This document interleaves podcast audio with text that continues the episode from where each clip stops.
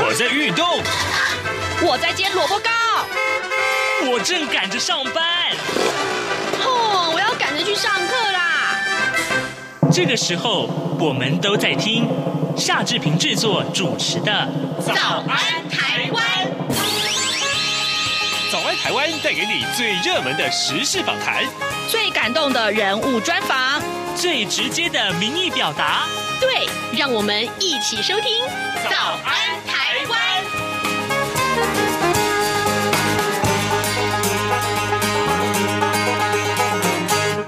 早安，台湾！我是夏志平。今天是二零二二年的八月十五号，星期一。在今天早安现场这个单元里面呢，志平要为您来呃探讨这个话题，就是台湾的外籍家事移工啊，他们在薪资呢啊、呃，在上个礼拜啊有了新的规定。好，这个呃告诉大家是薪资调涨，这是好事啊。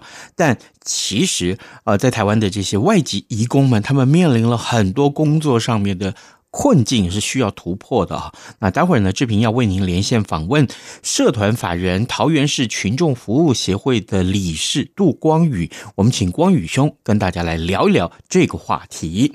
好的，在跟光宇连线之前，志平有一点点的时间跟大家说一说各平面媒体上面的头版头条讯息。所以呢，我们首先看到是联合报和。呃，《自由时报》今天同样都把这一则消息放在头版头条。那么，《中国时报》同样也是放在头版了。就是啊、呃，在台海的关系紧张之际啊，呃，美国有五位参众议员又抵达台湾来访问了。我们来看到的人《联合报》的内文啊，美国联邦呃众议院的议长裴洛西，他月初访台之后，中共展开了一连串的军事演习跟经济的打压。那么，台海局势仍然是紧张之际呢，昨天晚。晚上又有美国联邦参议员马基，他所率领的五位参众议员访问。团啊抵达台湾来访问，那么今天将会和蔡英文总统见面，而且他们要参访立法院。昨天抵达台湾的美国国会议员访问团呢，马基他现在是美国联邦参议院的外交委员会亚太小组的主席。那么访问团的成员包括了联邦众议员啊加勒曼蒂，还有鲁文索以及呃贝爷，还有就是罗德维。那么可以说。这个访问团的五位成员横跨了外交、军事跟呃呃这个税计这些个委员会。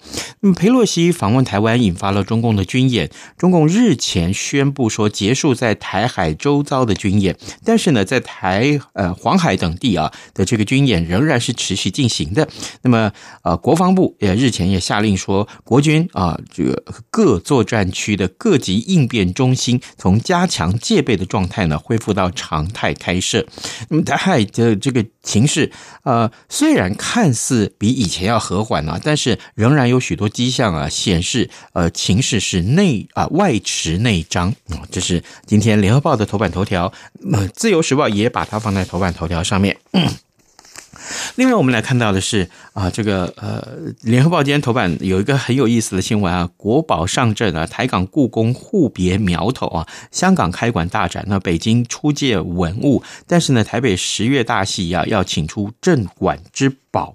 哦，这个消息，待会儿有空的话，我们都跟您来啊叙述一下。那另外，《中国时报》。这个头版头条告诉我们，担心 ECFA 的这个优惠终止啊，所以台湾的机械业者寻求自保。我们来看看内文，大陆了为了反制美国联邦众议院的议长佩洛西访台啊，对台湾采取了军事演训，要禁止输入农渔产品、跟糖果、还有饼干、还有糕点食品啊，令台湾企业忧心啊。两岸关系再不改善的话，恐怕会危及海峡两岸经济合作架构协议，也就是所谓的 ECFA 的这个。个早收清单关税优惠，那台湾企业不想坐以待毙，所以呢决定要寻求自力救济。那么两岸的机械联合会将会在八月二十六号登场，到时候台湾企业相呃这个工会协会啊都会陆续向陆方表达，希望争取 ECFA 继续执行。这是今天中国时报上面的头版头条讯息。好的，现在时间已经将近啊、早晨的七点零五分了啊，我们要先进一段广告，广告过后马上就跟光宇连线喽。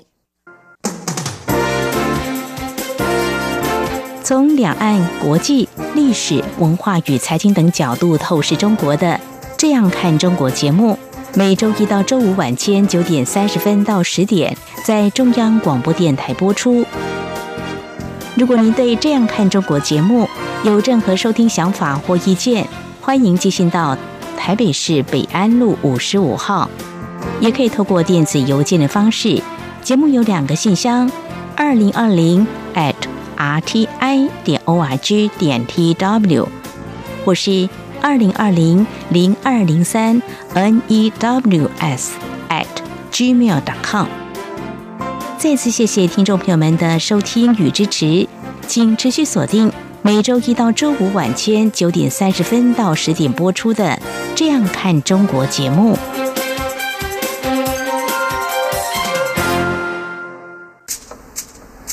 早安，台湾，你正吃着什么样的早餐？吐司加火腿蛋，咬一口，然后收听中央广播电台。早安现场。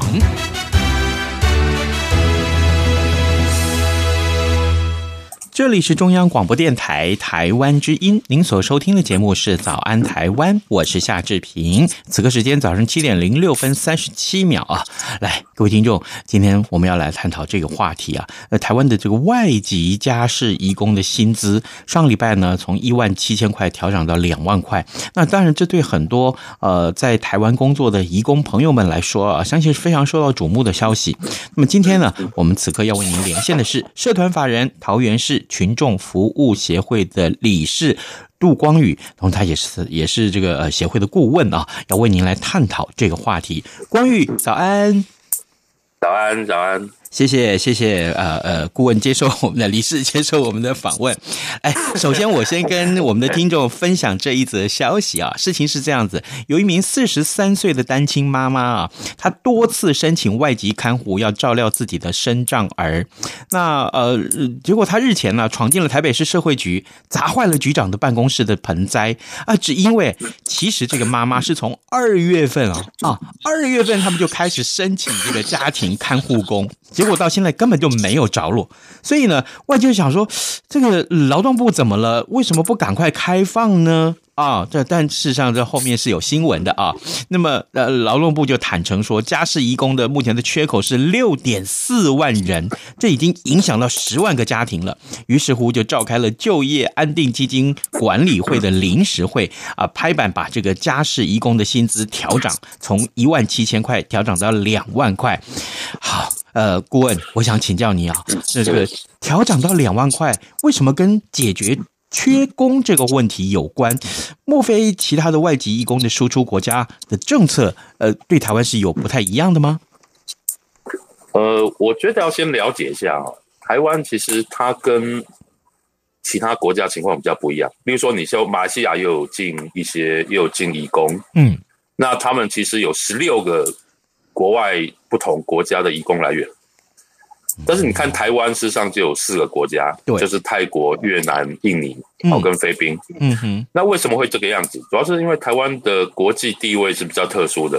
嗯，比如说像我们在待在应该十年前吧，我们曾经跟缅甸其实差点要谈好，缅甸移工也可以进来。嗯，后来因为他们顾虑到那个对岸就中共的。的的一些，因为他们有一些贸易协定嘛，哦，然后后来他们就就翻盘了，就进不来。嗯，那我觉得这个背景大家要先知道。是。那第二个，其实这一次的缺工，其实缺工应该说从疫情发生以来就就有这样的问题了。嗯。那另外一个，它分国外跟国内因素嘛。国内主要是因为移工的薪资太低，家庭家事移工，所以变成很多家事移工他会希望转到工厂，嗯，甚至是机构。我说机构是像那种看护机构哦，是。那有些人会觉得有点纳闷，说：“哎，看护机构他工作其实更累。”我说：“为什么更累哦？因为法律规定是一个是照顾八个受照顾人嘛，哦，在那种安养院或者那个，但其实他们大概都会照顾到超过十二个以上。哇，哦，在实际上，那但是为什么大家还是抢着去？宁愿不要当家自己控制到到到机构去。为什么？因为机构有劳基法的保障，哦，所以他会有加班费。那加起来，其实他们薪资也会有三万多、四万，而且他还周休二日。那你想这样，大家当然会觉得去那边比较好。嗯，所以其实国外跟国内因素都有。那我我刚才讲是国内因素，是。那如果国外就是印尼，他们其实应该在去年吧，应该去年发生的，就因为他们跟我们一样是民主国家嘛，对。那其实他们也有政党选举，所以我据我所知，应该是他们的某些像他们，他们有一个。他们跟我们不太一样，我们叫劳动部，嗯，他们好像是叫劳动什么局，我我有点不太记得，嗯哼，好像有承诺，因为选举的关系，有承诺这些印尼人说要协助他们跟台湾把这个薪水提高，嗯，所以这变成一个政治上选举的政见，嗯，那因为这样，所以变成，因为台湾这边不同意，所以他们也看准了台湾如果不进印尼的话，没有其他国家可以替代。于是他们就要求台湾要调高这个三千块的的那个家事义工的薪水。嗯，应该说他们原来的要求不止三千了哈。是，对。那如果说你不调高，他们就是冻结，不给你做那个出国的验证，所以才导致我们缺工缺了这么久。那这一次所谓的为什么跟解决缺工有关，只是解决了国外的因素，就是说印尼这边的因素这样。嗯，但是我没有那么乐观啊。嗯哼，待会可以再提其他问题。是，哦，原来是如此。哦，这个缺工的问题可以分成国内跟国外两个不同的层次来探讨。但现在国外的层次，我们回应了印尼的要求，至少。把这个薪资从一万七千块调涨到两万块，所以呃，印尼算是也也说好，OK，那我就开放了。那目前暂时缺工的问题就比较和缓了，意思是这样。可是呃，顾问，我想请教你，就是台湾家庭缺乏外籍家事移工的这个呃情况。您说从疫情开始到现在就有了，那呃一可是薪资调涨到两万块钱，除了可以解决缺工问题，让移工赶快进入到台湾来工作之外，还有哪些其他的好处呢？呃，我觉得我们因为因为这么说了哈，家事移工其实当然应该很大的部分都希望可以转到工厂或者刚才所说的看护机构去工作。嗯嗯嗯嗯，那。我们其实，在还没有调整到两万的时候，大家应该都知道，很多家事移工薪水已经先涨。嗯，目前市场的行情应该是在两万五上下。可是还是有很大的一部分的印尼的看护移工，嗯，他们薪水还没有涨，还是在一万七。嗯，那这一次是是有对于这部分的移工是有帮助的了，至少让他们比较安定，觉得。不要有那么大的动力去去转走这样，嗯，因为虽然说之前劳动部的确，呃，对于那个看护移工转到厂工的这个门槛，嗯，有把它拉高，嗯，可是其实，在技术上还是可以转的，这只是多花了一点时间这样，哦，所以这样的做法，我认为对。对他们能够安定在做看护移工上面是有帮助的。嗯哼，可是问题是他们仍然很想转到机构去或转到工厂去，那对这个问题就没有彻彻底的从根本来解决呀？嗯，对，这没有彻底根本解决，没错，嘿，因为简单说，看护义工的工作其实比工厂还更累。嗯，但是他的薪水跟工厂大概差了一点五倍以上。那这样的话，当然对于他们来说是，这这个这个对我们台湾的政府来讲是有一个很大的困难，嗯，因为你从薪资结构上来看，这这是很不合理的，嗯，对，因为对。看护员工，对，因为像我们家里，我们也都照顾过我们家里的老人，嗯，其实那个那个不只是一个体力劳动，嗯，那也是一个情绪劳动，好，所以因为因为老人生病，然后老人的某些生理上的。那他们会很多行为，你会觉得越来越难沟通。嗯，这个不是因为老人变成你讨厌的样子，而是因为他真的在他的生理跟心理上，人就会有这样的限制，这没有办法。是，那连我们都那么难跟自己的父母在照顾上这样去相处或者忍受，可我们把这压力都给这一看护义工，所以对他们来讲，我觉得你说调到两万。我应该说起来，我觉得是有帮助啦，但是会不会帮助到很大？这个我会持比较保留态度。哇这个，而且我我我我我这样去推论啦，因为我自己家里没有请这个外籍的这个家事义工，所以我并不清楚状况。但我的朋友的这个家庭啊，的确是如此。就是假定外籍义工啊，就我们讲的是家事义工在台湾工作，他就跟雇主住在一起，那是不是他要十二小时不间断的工作？这个雇主家里有什么事情都会想说，哎，反正我请了一个一个一个呃义工嘛。哦，请了一个一个一个人来帮我们家里处理家事或照顾老人，所以不管有什么事情发生，我通通请这个义工来来帮我解决，洗碗咯，煮菜咯，买菜咯，照顾小孩子咯，甚至于遛狗了，什么通通交给他，这样合理吗？这个这个我提一下，这个我认为台湾的雇主，其实我我觉得有些是台湾文化了，我举例，例如说香港。香港他们移工的引进，你会发现说他们是没有像我们这样，就是说中介只是要把移工没和好，中介就退场。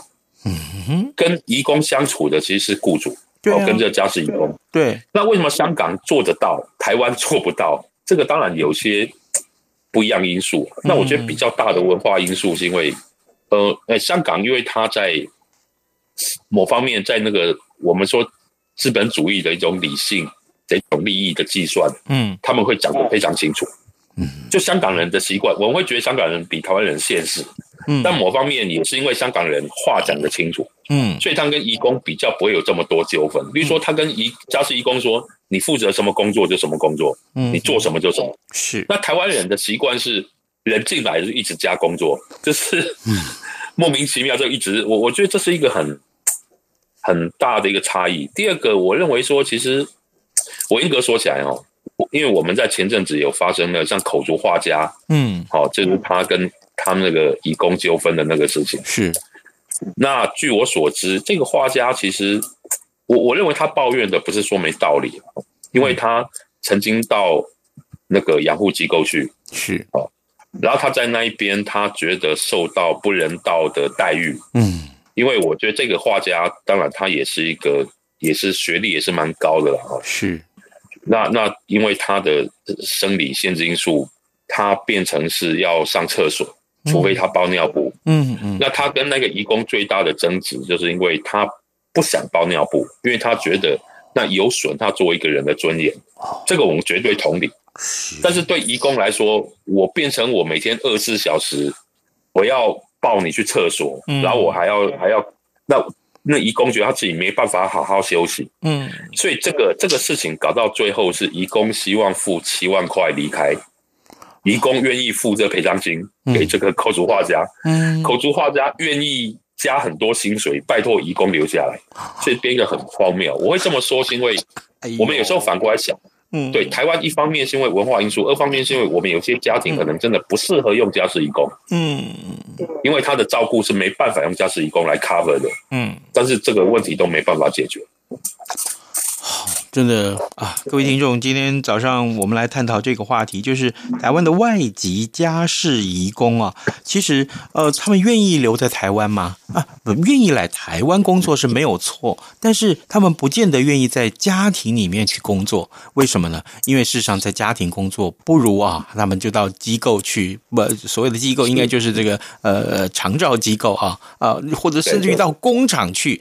呃，你薪水相差很多，好，但这个问题凸显了很多不合理的状况啊。而我们为您连线访问的是社团法人啊，桃园市群众服务协会的顾问的杜光宇，他同时也是这个协会的理事啊。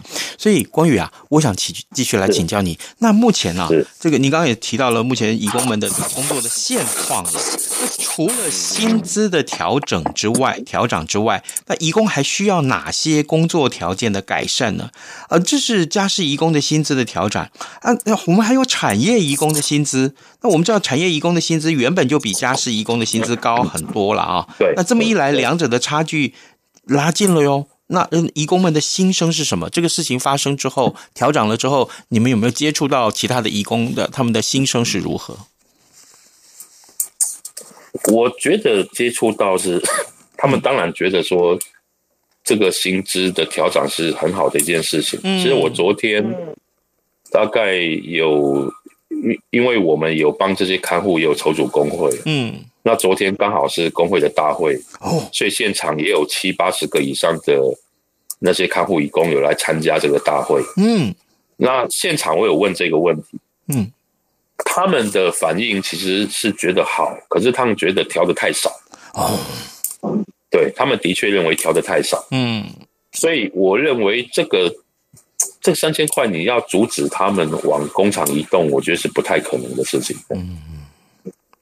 是阻止不了他们往工厂用，可是问题是他们到台湾来的时候，一开始就说好是要是要在家庭里面工作的啊。我我我认为说这个这个当然是为什么？因为其实对这些国外不管菲律宾或印尼啊，因为他们来台湾会有一笔海外款，嗯，那海外款其实对我们来说就是就是中介暴利的来源，嗯，因为他可能会。多收了一些其他，他们政府都不见得同意的一些一些费用。是，那那对移工跟看护移工来讲，他们海外款相对是付的比较低的。嗯，所以对于这些国家比较贫穷的家庭，嗯，他们如果要出国工作，只能用这样的工作类别出国。那当然，我也不会去说他们本来来台湾，就是为了把这个工作当跳板，嗯、那是不见得。是啊，因为。他们不见得知道的那么清楚，嗯，所以他们当时来台湾，我觉得有一个比较大的问题是，因为他们跟雇主间并没有见过面，嗯，所以来台湾的工作的内容，其实在那边知道的是非常少的。是，那来台湾后才发现说，有的家庭是，例如说受照顾人体重可能就八九十公斤，嗯，好，或者有的受照顾人是，就是那个脾气来会拿东西乱丢。嗯，好，或者有的来是要照顾失智老人，是。啊，失智老人看到门就要往外冲，所以你也没办法好好休息。或者那种失智老人是晚上不睡觉，白天可能随时给你睡个一个小时又醒过来那一种，所以他们在他们那个国家是不晓得这种情况的。嗯，那我觉得你你若以我们台湾人来讲，事实上任何工作都是前面三个月离职的可能性最高，因为那是、嗯、那是磨合期嘛。嗯，所以你刚去一个新的工作。你离职的可能性，即使台湾是你有经过面试，好，很多台湾人还是去了发现啊不对，他就赶快就离职了。嗯嗯，那你对这些移工是一样的情况嘛？嗯，他来台湾，而且家事家事移工的那个磨合是更困难，嗯，因为在同个屋檐下。哦，我们常说那个婆婆跟媳妇都吵不完了，但是在同个屋檐下，嗯，所以有她的生活习惯，有什么有拉里亚，很多事情都会造成很多的纠纷。所以会造成这个移工版在前三个月离职的可能性就会很高，即使没有工厂这个因素，嗯，都会有这样的情况。哦，原来如此。哎，那呃，有一个法律上的问题，我想请教光宇。那他们到台湾来，其实呃呃应应聘到台湾来，其实要做的事情是家事的移工。那假定他们一旦啊、呃、逃到工厂去了，那他们要面临什么样法律的制裁呢？遣返吗？还是？我我现在说到那个工厂都是合法的啊，是合法的，就我们有合法管道可以。嗯，那你说所谓的逃哦，嗯，其实因为台湾呃，我们其实之前很多朋友在开这个玩笑嘛，说如果这些一共都把它遣返，台湾农业就垮掉。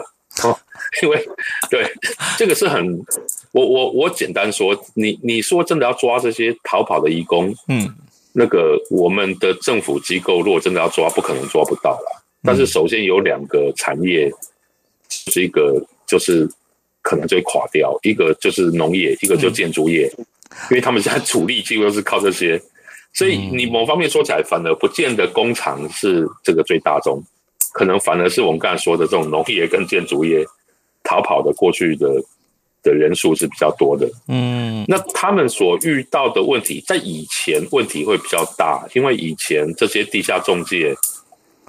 呃，就说这些逃跑外劳，实际上他们没有很多保障啊，然后看你遇到的中介好或不好，还有同乡介绍。但是目前台湾这个地下经济，也就是这个这个逃跑的移工的这整个产人力产业哦，已经发展的成熟了，所以对这些逃跑移工相对是有保障的。也就是说，他们其实现在是可以安心逃跑，因为不管在整个制度上，在在产业需要上。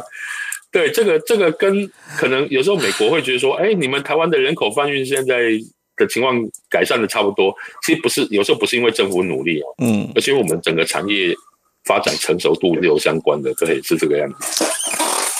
啊，原来如此。好，这个，哎，光宇啊，我听到你讲这个现况，我突然觉得有点无奈哈。是，对。好，呃，各位听众，今天早上志平为您连线访问的是社团法人啊，桃园市群众服务协会的顾问，同时也是他们的理事杜光宇。我们请光宇来啊节目中接呃来跟大家聊这个话题，就是台湾的外籍家事移工他们的薪资。呃，上个礼拜我们从一千一万七千块钱调整到两万块钱，虽然增加了三三千块钱，可是呢，呃，对于义工们朋。移工朋友们来讲，其实应该是要更多才对的，但事实上呢，呃，台湾的这个整个移工的劳动市场上面存在了许多不合理的状况，像刚刚光宇为我们说的一些呃情况啊，这是在呃根本来台之前根本就没有跟雇主。呃，充分的沟通，于是乎他根本不知道自己呃要照顾的是谁，甚至于是一个八九十公斤的呃呃体重很重的老人家，还有就是可能是一个失智老人。于是乎呢，在这个整个啊情绪上面啊，还有工作的这个成果上面，其实都会大打折扣。那这时候怎么办呢？啊，这时候怎么办呢？啊，于是乎这些问题，我们真的需要劳动部好好的啊，慢慢的一呃一个一个来来。解决啊，好，最后我们还有一点点时间，光宇，我可不可以最后再请教你？就是说，我们用很短的时间来告诉劳动部好了。如果当前要解决最重要的问题，啊，有关于这个外籍义工的问题啊，减少我们在服务外籍劳工上面这么多的困扰的话，那么会是什么呢？我我觉得比较很重要是说，劳动部必须跟卫福部要合作，也就是说，我们必须把现在台湾那个。家庭的居服员，嗯，的整个督导制度要引进，也就是说，你必须给这些家庭的看护移工有一个 support，给他们一个支持，让他们工作上可以胜任，让他们心理上可以调试。嗯，那事实上，台湾的那个那个家那个家庭的居家服务员，他们就是这样的制度。我说是台湾本劳哦，嗯，好，他们派到家里去那种，嗯，由那个卫生局叫卫生局来指派的，是是，那他们就有所谓的居服督导。居服督导事实上就是这样的专业，就是他可以去协助、去指导、去教导这些居家的服务员，他们怎么去服务这些受照顾人。嗯，那这是非常重要的。那其实中介并没有这样的能力嘛？你中介可以去帮忙工厂管理，你怎么可能去管到？你本身也不是居家服务员，你有没有这些知识？你也不晓得，你也不是专业的。所以我觉得台湾这是荒谬的，也就是说。在家事移工上面，他的管理本来卫卫福部跟劳动部就要互相合作，嗯，这个是比较重要的事情。嗯，对，如果你不帮他们提升服务品质，那最后受害的还是本地的我们的雇主啊，还是这些老人家呀？那为什么不做呢？我我不知道为什么不错，我也搞不懂。哎，对，这个话题非常非常重要啊。好，呃，光宇，谢谢你接受我们的专访。我们把这个问题我们写下来，呃，真的是要交给卫福部和呃劳动部一块来解决啊。谢谢你，谢谢，谢谢，谢谢，谢谢啊，拜拜，拜拜。早安，台湾，你正吃着什么样的早餐？吐司加火腿蛋，咬一口，然后收听中央广播电台。早安，暴马仔。好，这个最后还剩下一点点的时间了。那么，当然我们有很多的新闻，我们也。欢迎各位听众随时呃锁定中央广播电台的呃新闻时段呃不是这个来收听新闻。同时呢，如果您呃在相关的时段没有办法收听的话，及时上到中央广播电台的官网来浏览新闻也是可以的。当然，更重要的是，早安台湾每个礼拜一到礼拜五早上七点到七点半为您播出。我们呢呃来探讨最重要的新闻时事，也希望各位听众朋友可以上到早安台湾的官网啊，脸书上的粉丝页面或者是。上到我们的官网的这个早安台湾的页面上面来为我们按个赞啊！谢谢你们对台早安台湾的支持啊！今天节目时间也到了，志平祝福大家不要有 Blue Monday 呢，哈，有顺利愉快的一天，咱们节目就明天再见喽，拜拜。反正过了十二点，好多一样被丢弃